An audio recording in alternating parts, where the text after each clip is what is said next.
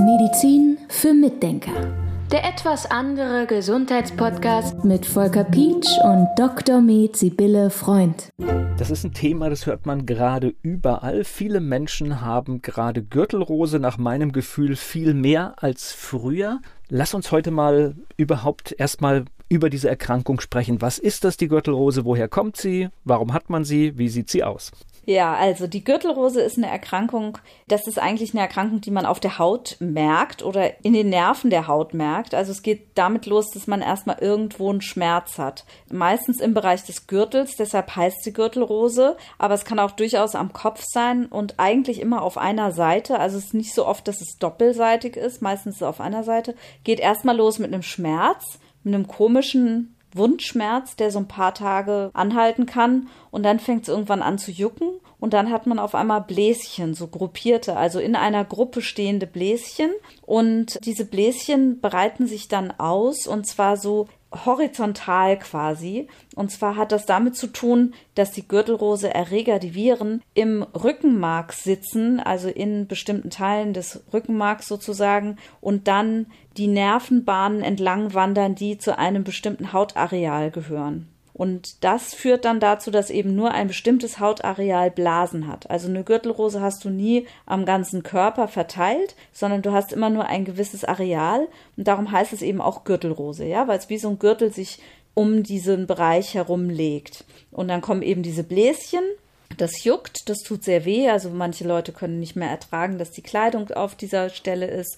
Dann breitet sich das immer weiter aus. Irgendwann trocknen die Bläschen ab und dann heilt das auch wieder. Was halt passieren kann, ist, dass so eine Nervenreizung, also ein Nervenschmerz übrig bleibt, der über Monate bleiben kann und das kann sehr unangenehm sein aber gefühlt ist es nicht so häufig. Ich habe jetzt keine Zahlen dafür.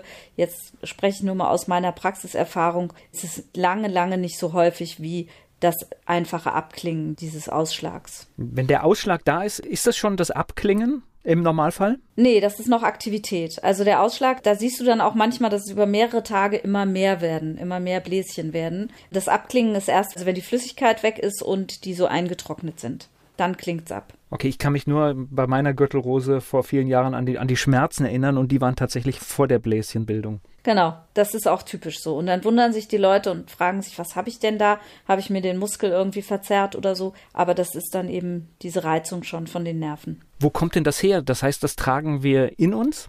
Ja, also wir tragen das in uns, in den Spinalganglien. Das ist ein Teil des Rückenmarks. Und dann kann man sich natürlich fragen, wie kommen die denn dahin? Und diese Viren kommen dahin, weil wir alle irgendwann mal Windpocken hatten. Die Windpocken bekommt man durch eine Schmier- bzw. Tröpfcheninfektion. Und da ist es wirklich ganz interessant, dass diese Erreger dann nicht nur über die kleinen Bläschen, die man bei den Windpocken hat, austreten aus dem Körper und man sich anstecken kann über die Bläschen, sondern bei den Windpocken ist es tatsächlich auch so, die Kinder sind ja erkältet, die husten dann oder haben Schnupfen noch dazu und auch darüber werden die Viren verbreitet und das macht sie eben zu den Windpocken, also dass sie eben mit dem Wind verteilt ganz schnell übertragbar sind. Während die Gürtelrose bei der ist es dann so, dass du dich nur anstecken kannst, wenn du mit dem Sekret Kontakt hast. Also der Atem ist da nicht ansteckend, weil die Viren eben nur im Nervenbereich sind. So, aber bei den Kindern ist es eben, sie haben die Viren im ganzen Körper und scheiden sie eben auch über den Atem aus und können dann andere anstecken. Und wenn die Windpocken dann vorbei sind, dann ziehen sich diese Viren tatsächlich in die Spinalganglien zurück und sitzen dann da rum. Und der Körper hält sie in Schach. Und irgendwann, wenn es dann zu einem Immunproblem kommt, also dass das Immunsystem irgendwie ein bisschen aus Balance ist und das alles nicht mehr in Schach halten kann, dann sagen die Viren, juhu, jetzt ist unsere Zeit, jetzt machen wir eine Gürtelrose. Okay, das zeigt wieder, wie wichtig es ist, dass wir möglichst in unserer Balance bleiben.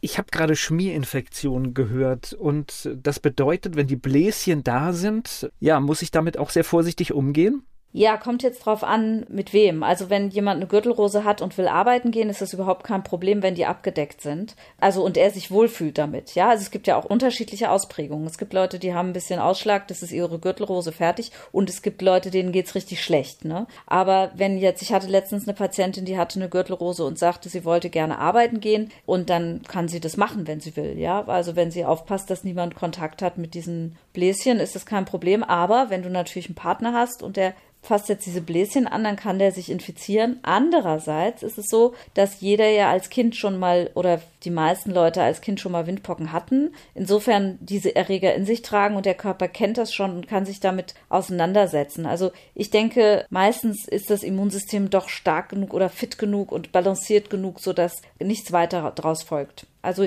wie gesagt, also ich meine damit, um es zusammenzufassen, ich halte dieses Risiko, sich bei einem Patienten mit Gürtelrose anzustecken, für relativ gering. Ich habe jetzt den Eindruck, ich weiß gar nicht, ich, ich habe lange Zeit nichts von der Gürtelrose gehört. Momentan höre ich ständig, ich habe gerade Gürtelrose oder ich äh, habe hier vor kurzem Gürtelrose gehabt. Ist da irgendetwas anders zurzeit?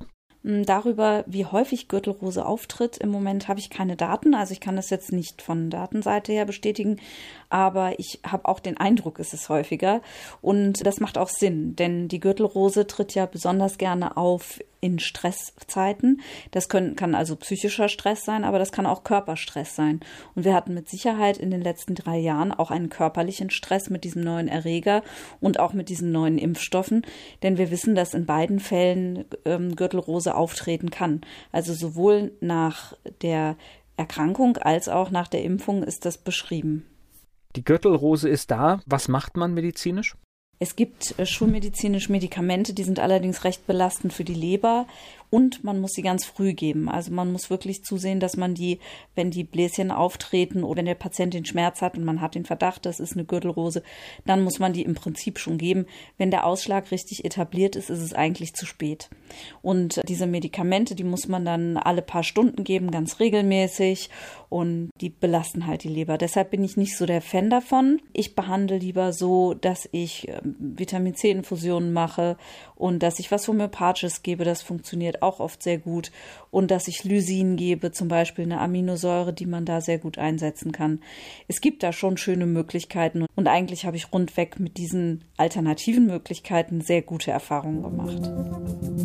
Medizin für Mitdenker.